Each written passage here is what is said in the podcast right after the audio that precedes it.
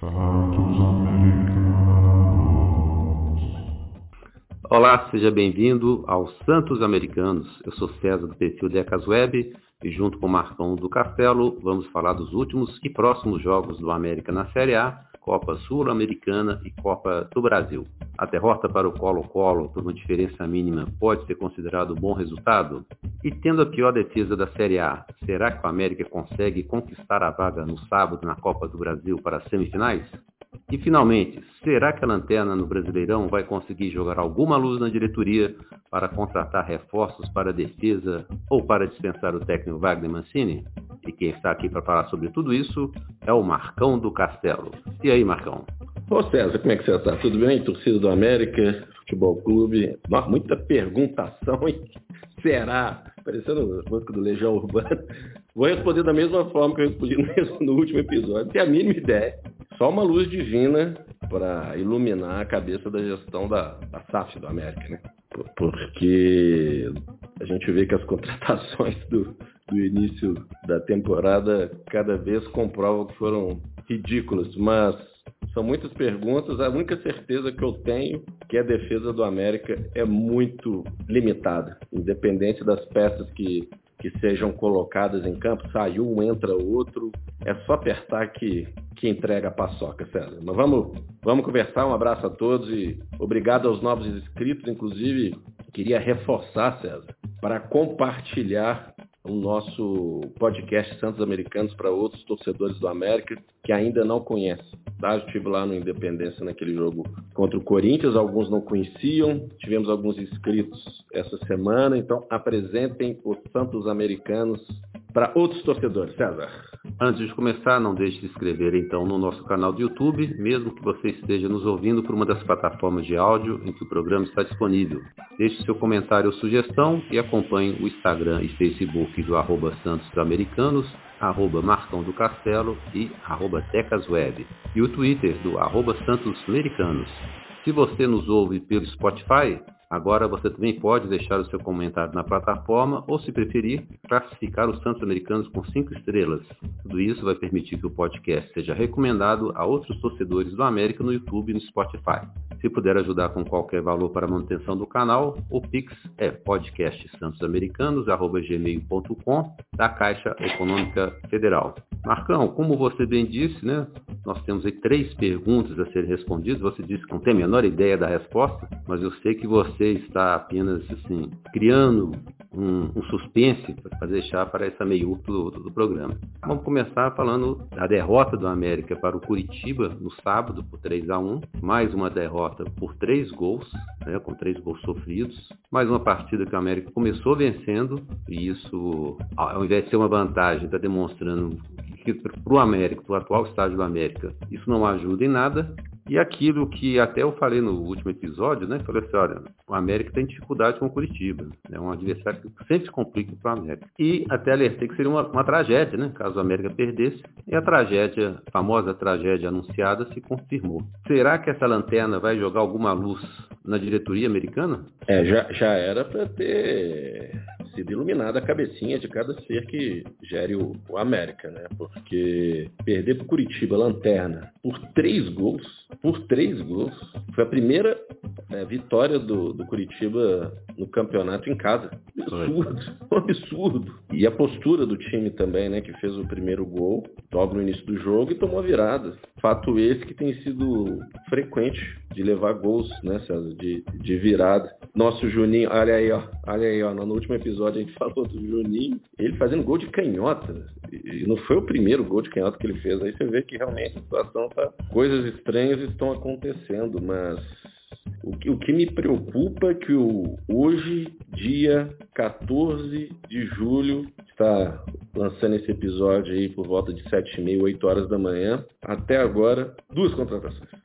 duas contratações. Daniel Borges e o Pedrinho. Falaram do Paulinho Boy, eu até achei curioso. Um torcedor da minha. Paulinho Boy está vindo do Japão, é de caiaque? Porque falar do Paulinho Boy até agora não foi anunciado. E o pior, eles anunciam e quando vai para o jogo da Sul-Americana, deu aquela confusão que não puderam utilizar os jogadores.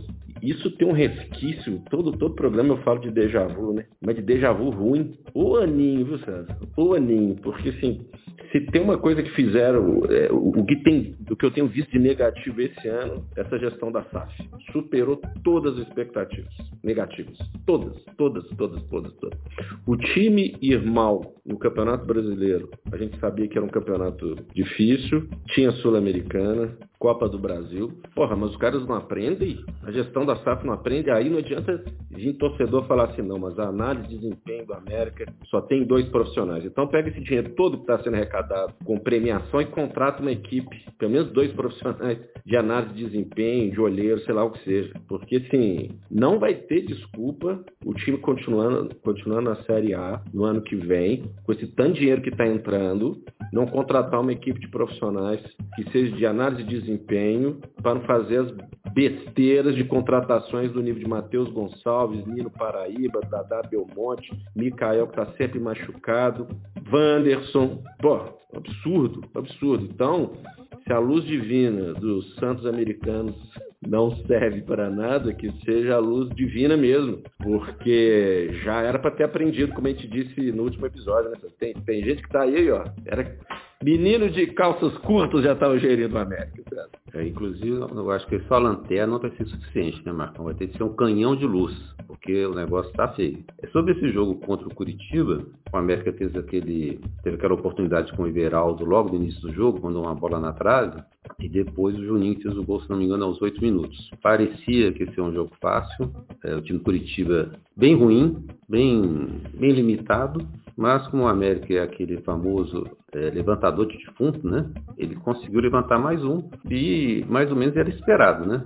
jogo do América contra o pior time do campeonato, o América perder para ele, isso é, é, quase uma tradição. Lembre, é só lembrar o caso do América e São Bento, né? O América precisando vencer em casa para subir, e ele faz questão de perder lá para o adversário. Qualquer adversário para o América, quanto pior ele for, mais perigoso ele se torna. Esse jogo foi marcado pela arbitragem. A gente teve muita discussão na internet, muita reclamação da torcida do América, muita reclamação, inclusive, da diretoria americana, que fez aí um comunicado relevante, colocou na internet. Aí, que não vai adiantar nada, né, Sérgio? Que vai adiantar, não, não, vai mudar nada. Não adianta nada, não adianta nada. Eu tenho 52 e... anos, apesar da pessoa achar que eu era gandula do Jair Barro, que o América é prejudicado pela arbitragem, nem nada aconteceu. Nada aconteceu.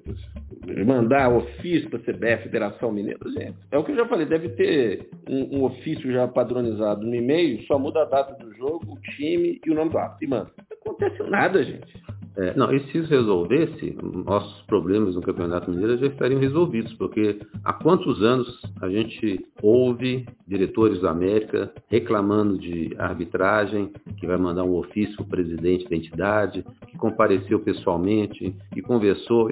Não adianta. O problema é muito maior do que esse. E mas quem assistiu o pós-jogo, se não me engano, está na área, eu não sei qual é o nome do programa exatamente Esporte TV, o Paulo César de Oliveira, que muita gente não gosta dele, não, conheço um árbitro que seja assim, unanimidade, mas ele explicou os lances até de uma forma bem detalhada, principalmente o lance do pênalti do Avelar, né, que ele encostou a, a, a mão na bola, ou a bola bateu na mão dele, e ele explicando por que, que foi marcado o pênalti, porque o juiz estava certo e porque o VAR, teoricamente, não chamou o juiz. Não vou dar explicação aqui, eu sugiro a quem se interessar, quiser sofrer mais um pouquinho, procurar aí na, na, na internet, com certeza até ter o vídeo. Muito diferentemente do que muita gente está alegando, eu mesmo estou torcendo contra o América de forma nenhuma, o Danilo Avelar não usou o, o, o braço como apoio, ele usou o braço como arrasto, e quando você vê as imagens, o que, que é um braço de apoio, o que, que é um braço de arrasto, você entende bem qual que, é, qual que é a diferença. E no lance do Juninho, que ele sofre teoricamente uma falta no ataque, e aí gera o contra-ataque do Curitiba para fazer. Agora não lembro qual foi o primeiro qual foi o segundo. Para mim foi um lance duvidoso, mas eu acredito que todo torcedor da América deve estar percebendo como é que o jogador da América desiste das jogadas esperando que o juiz marque alguma coisa. É bola no, no, no fundo, do, no fundo do campo que eles acham que a bola vai sair ou que a bola correu em cima da linha e o juiz não vai marcar. É uma bola que é cruzada que passa, que eles acham que vai passar atrás do gol e não passa e vai direto para o gol. É, é uma falta no, no meio de campo na lateral, seja lá onde que for, eles acham que, que o juiz vai marcar falta, o juiz não marca, e eles param, simplesmente param, seja em qualquer parte do campo, não é só no ataque, na defesa, não, qualquer lugar. Né? Eles acham que o fato deles caírem no chão é, é o suficiente para ficar configurado uma falta. E nós temos exemplos aí, Everaldo, Varanda, Mateuzinho, que voltou Mateuzinho. Mateuzinho. Aliás, parabéns não pelo Mateuzinho, mas pela paciência da torcida do América aguentar 200 jogos do Mateuzinho. O Alê também, que, que, né, que a gente não pode perder a oportunidade de falar dele, que voltou e aí prende demais a bola. Quando alguém vem tirar a bola dele, ele cai em cima da bola e acha que é falta. Pode prender o tempo que for, ninguém pode encostar nele não. Então, a, a, de uma forma geral, os jogadores também estão, estão com esse, eu chamo até vício ou defeito, talvez mais defeito do que vício, que é desistir das jogadas quando elas ainda não terminaram. E o América levou vários gols ou risco de gol ao longo dessa temporada por causa dessa, desse tipo de atitude de desistir do lance antes dele ter sido concluído. E como hoje tem o VAR, que a gente, lógico, não é perfeito, é, tem que tentar até, a última, até o último instante. E nesse jogo contra, já mudando um pouquinho para a Copa Sul-Americana, teve um lance no primeiro tempo que, que o Mastriani, a bola aparentemente saiu, né? Na, na, na linha de fundo, né? No, no, nosso ataque, né? Ele continuou, pegou a bola, chutou a gol. Ué, não tem VAR, né? Para isso? O cara tem que dar continuidade. Se o VAR vai, vai falar que a bola saiu, não saiu, se foi falta, não foi falta, deixa que o VAR resolve. A função do cara, do jogador, é não desistir do lance, não desistir da bola. Na, na, na Sul-Americana, ele fica ainda mais claro ainda, porque a arbitragem está nem aí para jogador brasileiro que quer ficar caindo toda hora. Então, é uma coisa recorrente que o time tem, é, tem praticado, quem só em prejuízo do, do, próprio, do próprio time. Né? Os resultados aprende, estão né? mostrar. É. E, não aprende, porque o ano passado, mais uma vez para te interromper, na Libertadores, e a desculpa era ah, o América não está acostumado com competições internacionais, com arbitragem de fora, com a catimba. Tem um termo que o Galvão Bueno usa muito do futebol argentino, que eu não vou lembrar agora de jeito nenhum. Era para ter aprendido esse ano, né? É praticamente o mesmo time né, do ano passado. É. As, as, peças, até, vou repetir, até porque as peças que vieram são horríveis, então a gente tem que aguentar. Eu, eu fiquei até assustado porque com os eventos não entrou no jogo que eu coloco, olha só lá dentro também. Mas enfim, era para ter aprendido. Né? A, a derrota para o Curitiba demonstrou, o terceiro gol, né, só para matar esse assunto, demonstrou a inoperância da nossa defesa, meio de campo, e a inoperância da nossa diretoria. Porque nós já estamos, acho, na 14 rodada, mais um jogo com a América PSG 3. E quem que o América contratou para solucionar isso? Pedrinho e Daniel Borges. E aí, desde o início do ano, a gente está ouvindo falar que o América contratar um volante. Tinha até, era muito citado um jogador chamado Raniel do Havaí. O América tentou contratar o Raniel. E parece que o Raniel era o único primeiro volante que tinha no futebol brasileiro. Não, talvez até no mundo, porque não contratou mais ninguém. Pararam o Thiago Santos. O Thiago Santos também, o Grêmio não dispensava. Não, não, o Thiago Santos, o Renato Gaúcho não dispensava. Tá o, Renato, o Thiago Santos lá no, no Fluminense. Então, assim, como é que a gente quer ou vai resolver um problema defensivo se o técnico não muda o esquema tático. Ou ele muda para um jogo, dá certo, no jogo seguinte ele faz questão de mudar para dar errado de novo. Se a gente não muda as peças, e essas peças que estão aí, a gente vem citando desde o início do ano, Anderson, Ricardo Silva, é, Maidana, Nino Paraíba, Marcinho, né? até os que chegaram depois a gente já tem crítica em cima deles, porque eles falham de, com, com uma facilidade muito, muito grande. Até o senhor Éder, hein? O seu Éder aí, é, não, Éder. uma falta no meio de campo, que eu falei, 10 minutos de jogo contra, contra o Colo-Colo, eu e toda a torcida do América já preocupado. Falei, esse cara vai entregar a paçoca de novo. De novo. Não, afeta todo mundo. todos os jogadores, afeta todos é. os jogadores. Eu, eu, falei isso há dois, três programas atrás, e tem hora que dá vontade de a gente pegar o episódio e repetir. Falar, não, não, essa semana não vamos gravar no episódio, não. É só colocar o de três semanas, quatro semanas atrás, que é exatamente a mesma coisa. São os mesmos erros, os mesmos jogadores. E vou repetir também um comentário que eu fiz num desses episódios, que tem um setor lá de análise de desempenho, que a gente já comentou, já criticou, e já defendeu também, que a gente sabe, às vezes, que para as contratações não são eles que determinam quem, quem vai ser contratado. Mas você vê o Everaldo cometendo os mesmos erros, o Ale cometendo os mesmos erros, o Éder cometendo os mesmos erros. Estou falando os três, mas tem, gente pode pegar a turma toda aí, né? E o cara no jogo seguinte, ele repete o erro de novo. E no outro jogo, de novo. Quer dizer, não é possível que não passa um, um tempo bem novo, né, Marcão? O tape do jogo para os caras, você pensa, olha, olha o que você está fazendo. É o videotape, é, e na verdade a desculpa é uma desculpa muito boa, sabe? Porque não tem tempo para treinar, porque os jogos são em sequência. Então, fundamento, fundamento não tem tempo para treinar o time. Então, assim, coloca esse cara só para treinar três semanas, só, só esse tipo de coisa, porque a gente não vê evolução. Impressionante. Mas o Mancini, só, só, só um, um comentário, uhum. porque eu também já falei que eu tô meio de saco cheio das entrevistas coletivas do Mancini, que ele é um cara que se expressa bem, e se você deixar você é enganado, você é enganado, que ele fala assim, é, o Éder até realmente tomou um segundo cartão, e eu esperei o segundo tempo para ver se ia substituir ou não, mas eu, eu converso com o Éder, mudei o posicionamento, porra, vai correr o risco? Porque toda vez tem sido isso. Leva o cartão amarelo, o time leva o gol, o time fica instável e aí o cara é expulso e aí? Não é hora do técnico ter uma agilidade na tomada de decisão, já não é a primeira vez que o senhor Mancini vem falando assim, ah, eu até pensei, mas na hora do jogo, porra, aí coloca coloca em risco todo o esquema que foi treinado ou a desculpa que não foi treinado, porque não tem tempo para treinar. Outro adendo que eu preciso dar, César, fazer aqui. E o senhor Mancini dá entrevista em podcast de fora de Minas Gerais, que não, não vai dar entrevista para podcast de Minas Gerais, muito menos produtor de conteúdo, né?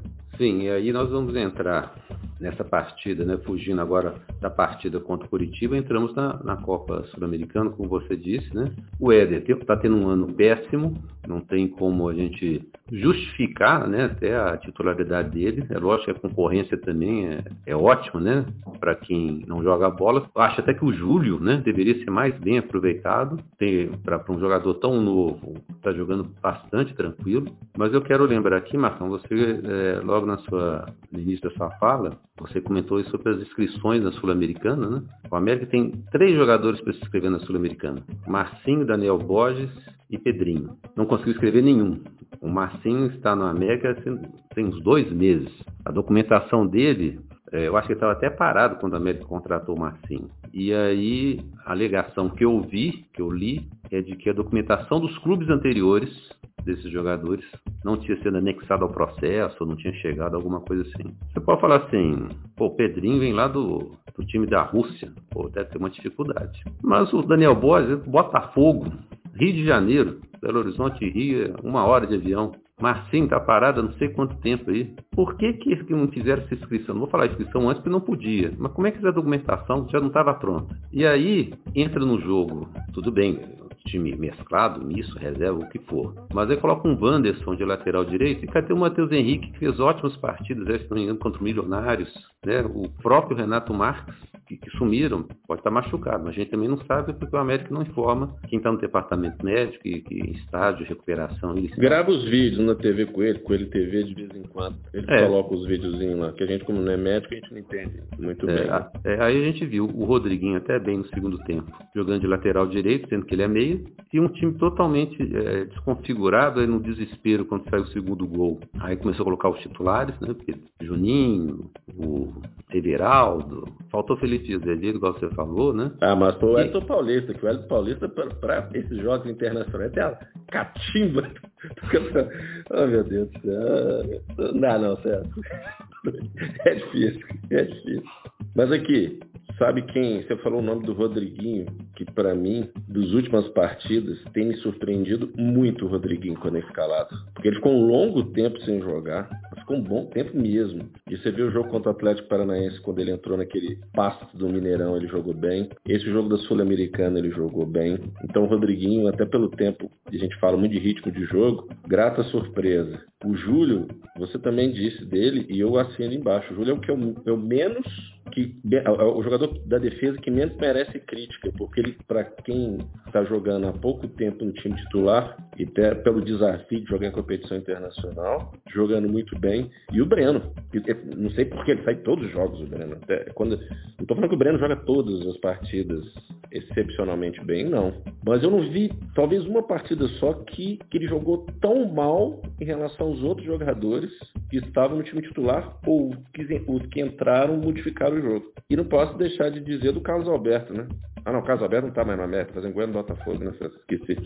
Eles até tão, inclusive, inclusive estão comentando que o preparo físico dele mudou muito, que ele está mais forte que na época do América. Mas o preparo físico do América, inclusive, foi uma cena, teve um close no nosso amigo boxeador lá, e eu falei. Então, assim, só dá alegria, alegria, alegria, alegria. É, o caso do Breno é interessante, Marcão, porque é o seguinte: no América, os jogadores jovens como o Breno, o Júlio, o Rodriguinho, o Matheus Henrique e, e, os outros aí, eles são substituídos porque eles cansam no segundo tempo. Agora, jogadores velhos, como Felipe Azevedo, Aloysio, Juninho, Ale, não, esses caras têm um fôlego de leão. Esses caras podem começar o jogo e até o último minuto eles não são substituídos. Ah, falta experiência. Não falta experiência nenhuma, porque os caras estão jogando como se estivesse jogando Campeonato Mineiro Sub-20. Com tranquilidade, você não vê é, jogador tremendo, você não vê jogador tirando o pé. Não, os caras estão jogando muito bem. É, ficam tentando vender uma ideia de inexperiência, disso e daquilo, sendo que quanto mais tempo eles ficam em campo, maior fica o contraste da diferente qualidade e de dedicação, especialmente, dentro de campo. Né? Você vê os meninos correndo, tem uns condenados ali, dando sangue. O, o Breno é um exemplo típico, tem qualidade técnica, mas na hora que ele precisa dar uma butinada, ele dá também, agarra no pescoço do cara, ele faz qualquer, mas assim, ele, com ele não tem bola perdida. É um daqueles que a gente fala que é um dos poucos daqueles que a gente falou aí que, que, que, que para ele não tem bola perdida. Agora, vou fazer aqui um, um adendo quanto ao jogador Rodrigo Varanda, que nas últimas duas partidas entrou contra Curitiba e Colo-Colo, e ele precisa ser apresentado aos outros jogadores do ataque do América, porque ele parece que está jogando sozinho. Parece que ele ainda não conhece quem que é o Mastriani, quem que é o Wellington Paulista, quem que são os outros jogadores, porque o cara joga só para ele. E tá virando um Everaldinho também, viu? Porque ele pega a bola de um lado, corre o campo todo com a bola pro outro lado, na hora de chutar, aquela porcaria, né? Coincidentemente, ele veio do Corinthians também, assim como o Everaldo, né? Às vezes era uma... Era uma um complô contra o América, então, né? Mas ele foi brincadeira mesmo, porque aquela jogada que ao invés de tocar para esquerda, o Nicolas vindo na passagem. O cara me dá uma bicuda estilo futebol americano, e aí também me faz lembrar aquele lance contra o Atlético Paranaense. No último lance, ao invés de tocar para o Edson, parece um peteleco. Então, assim, ele não é mau jogador. É igual aquele personagem do, da escolinha do professor Raimundo. Ele não é mau aluno. Ele só tem que. Ele tem que. Ele é jovem. Ele tem, só que tá, ele está pecando em lances capitais, ó, ó, ó, lances capitais, que poderiam, em ambos os casos, mudar a história do jogo. Aqui contra o Atlético Paranaense a gente iria virar o jogo. Na terça-feira, contra o Colo-Colo, empataria o jogo. Então, ele não é mau jogador, mas realmente, ele, ele prende demais a bola, às vezes ele é meio relapso. E ele raramente é substituído, mas o Breno, o Breno é substituído. Breno e o Mastriani. Tem, tem uma birra com o Mastriani que Impressionante também. Melhor centroavante nosso é o Mastriani. Mas todo jogo ele é substituído, ou quando ele joga bem, no outro ele nem entra, nem é escalado. E aí coloca o Henrique Almeida no Curitiba. Esqueceu desse detalhe. Coloca o Henrique Almeida, sempre contra o Curitiba, ele falou que ia escalar. Olha a incoerência do Mancini. O time titular. Quando que o Henrique Almeida foi, foi titular ou o melhor jogador? Eu sei que você defendeu o Henrique Almeida em algum momento, a entrada dele. Mas contra o Curitiba não era Henrique Almeida. É, o Mancini falou que ia escalar o time mais forte. Né? E ao invés de entrar com o Mastriani, ele entrou com o Henrique Almeida. Só, só voltando aqui ó, algumas coisas. O melhor lance do Wellington Paulista contra o Colo-Colo foi a torrada que ele deu no, no, Varanda. Todo mundo fez a leitura labial, ele xingou Varanda de tudo que é nome, e para mim foi o melhor momento do Wellington Paulista do jogo, sem dúvida nenhuma. Segundo, é, quanto à questão aí que, que eu acabei de, de falar, né? Se não tem tempo para treinar, tem tempo para passar né, a, o vídeo dos jogadores para mostrar o que, que eles estão errando. Esse lance do, do Varanda é exatamente aquele lance do Atlético Paranense que você falou. Um jogador melhor posicionado para fazer o chute a gol e ele insiste em fazer uma jogada individual. Então é mostrar para ele, falar o que você fez, que é atitude errada. Não pode repetir isso. Se não, se não passar 500 vezes para ele colocar, falar, você vai ter que ver esse vídeo aqui 20 vezes por dia para você ver onde é que você está errando. Não é possível. Ah, não, não tem tempo para treinar. Errar. Isso é questão de atitude, é questão de chamar atenção. Não pode deixar um cara fazendo isso como outro jogador também fazendo um monte de jogada errada que a gente já, já listou aqui. E o caso do Henrique Almeida, eu sei que a torcida do América não gosta dele, mas foi o nosso artilheiro do ano passado. Ah, mas só fez oito gols. Mas foi artilheiro. O time do, do ano passado também, né, principalmente a primeira etapa, estava sofrível e o América ficou muito tempo sem nenhuma, nenhum, nenhum centroavante. Foi mal escalado porque você. É, o Henrique Almeida não está ficando nem no banco. De repente o Henrique Almeida aparece num jogo contra o Curitiba. Não sei se o Mancini falou assim: esse jogo vai ser fácil, posso até colocar o Henrique Almeida que vai dar conta. E a gente viu que não, que não foi desse jeito. Que, que o time como um todo, o América, jogou mal. Não adianta deixar o Mastriani isolado lá na frente, o Henrique Almeida isolado lá na frente, o Aloysio, o Wellington Paulista. O que o Wellington Paulista fez contra o Colo-Colo? A mesma coisa que o Mastriani também fez, porque assim, os caras muito isolados. Se você pega um, um, Varanda, que já joga para ele, você pega um Everaldo, já joga para ele. O centroavante está fazendo o que lá? Né? O Wellington Paulista é o famoso Saci Pererê, que fica pulando para lá e para cá e ele não pega na bola. Então, é uma série de erros do Mancini, de coerências, né, que tem deixado a, a torcida revoltada, mas o pior é assim, você fica revoltado, mas as derrotas continuam, os vexames vão se acumulando, já é lanterna. Nós vamos falar agora do jogo contra o Corinthians, na, na segunda partida, né? Copa do Brasil. Uma chance muito grande para a América é, não seguir. Tem a partida depois contra o Colo-Colo no jogo da volta. E os erros vão acumulando e às vezes vai se perdendo. Resultados, perdendo dinheiro e perdendo oportunidades de se recuperar e sair da lanterna. Marcão. É, só, só um, um comentário que a gente tem que elogiar a partida do Nicolas, que ao meu ver foi o melhor jogador do América contra o Colo-Colo. Também não vinha jogando com regularidade. Talvez tenha sido a terceira partida dele em várias que ele jogou. Mas eu não posso deixar de elogiá-lo. Porque quando a gente mete o cacete, a gente mete o cacete. Na hora de elogiar, a gente tem que elogiar. Então, gostei da partida do, do time ornitorrinco que o Mancini escalou contra o Colo-Colo. Vocês conhecem o ornitorrinco, né? Que é aquele que é um bicho que tem bico de pato, pata de pato, mas tem corpo de, de foca, sei lá. Então, o time do, do Mancini contra o Colo-Colo foi um time meio ornitorrinco. Quer dizer, a gente entendia que esse é um time mesclado, mas foi um time meio Frankenstein. Mas o Nicolas merece, merece meu, meu destaque, César. E o que nós podemos esperar dessas duas próximas partidas decisivas? Que a lanterna, a Série A, está confirmada até pelo menos dia 22. Né? O América não joga esse final de semana pela Série A, então nós vamos sustentar a, a, posição de lanterna, pelo menos até o dia 22, quando joga contra o Flamengo, e no dia 30 contra o Palmeiras. Uma boa chance da permanência na, na última colocação até agosto, né? Mas Corinthians e depois Colo-Colo. O que a gente pode esperar dessas duas partidas? César, mais uma vez você me coloca numa dividida, mas eu vou te falar uma coisa. Eu tenho mais confiança no time mesclado, ou dizer reserva, do América do que o time titular. Algumas peças que são consideradas titulares pelo Mancini, para mim não inspiram confiança. E aí a gente pode dizer o seguinte, o Juninho recuperou o futebol dele, pelo menos ele tem feito o gol. Então o Juninho hoje, ele não pode sair do time titular. Ao meu ver, ele não pode sair do time titular. Assim como o Breno não pode sair do time titular. O Martinez não pode sair do time titular. Pazinato, que jogou bem as partidas, salva, tem nos salvado, mas tem hora, alguém, algum torcedor vai me criticar que foi um golaço do segundo gol do Colo-Colo, mas ao meu ver, como sempre, o Pazinato ele joga muito adiantado. E olha que ele não é baixinho, ele é alto e ainda leva gol por cobertura, ele não precisa jogar tão, tão adiantado assim. Então, Pazinato é titular. Mastriani é titular. Agora, as outras, eu te falei cinco ou seis e ouso dizer, ouso dizer que o Rodriguinho, para mim, teria que ser titular. Agora, qual é o nosso problema? As laterais e a zaga. E pelo lado, o Everaldo, que para mim já faz tempo que não está jogando nada. Então, pensando em Copa do Brasil, se o América entrar com esse time, com essas peças, vai ser um jogo difícil, porque Itaquerão, a, a, o Gaviões lá, o Gaviões é em cima. Isso tem um lado bom, porque a pressão é muito grande. Na terça-feira, o Corinthians ganhou pela Sul-Americana de 1 a 0 depois que o Renato Augusto entrou. E eu assisti alguns momentos. O time com o Renato Augusto é um, sem o Renato Augusto é outro. Mas ele não aguenta jogar o jogo todo. Com o Renato Augusto, o jogo fica difícil. Mas eu ainda acredito que o América sai lá do Itaquerão com a classificação.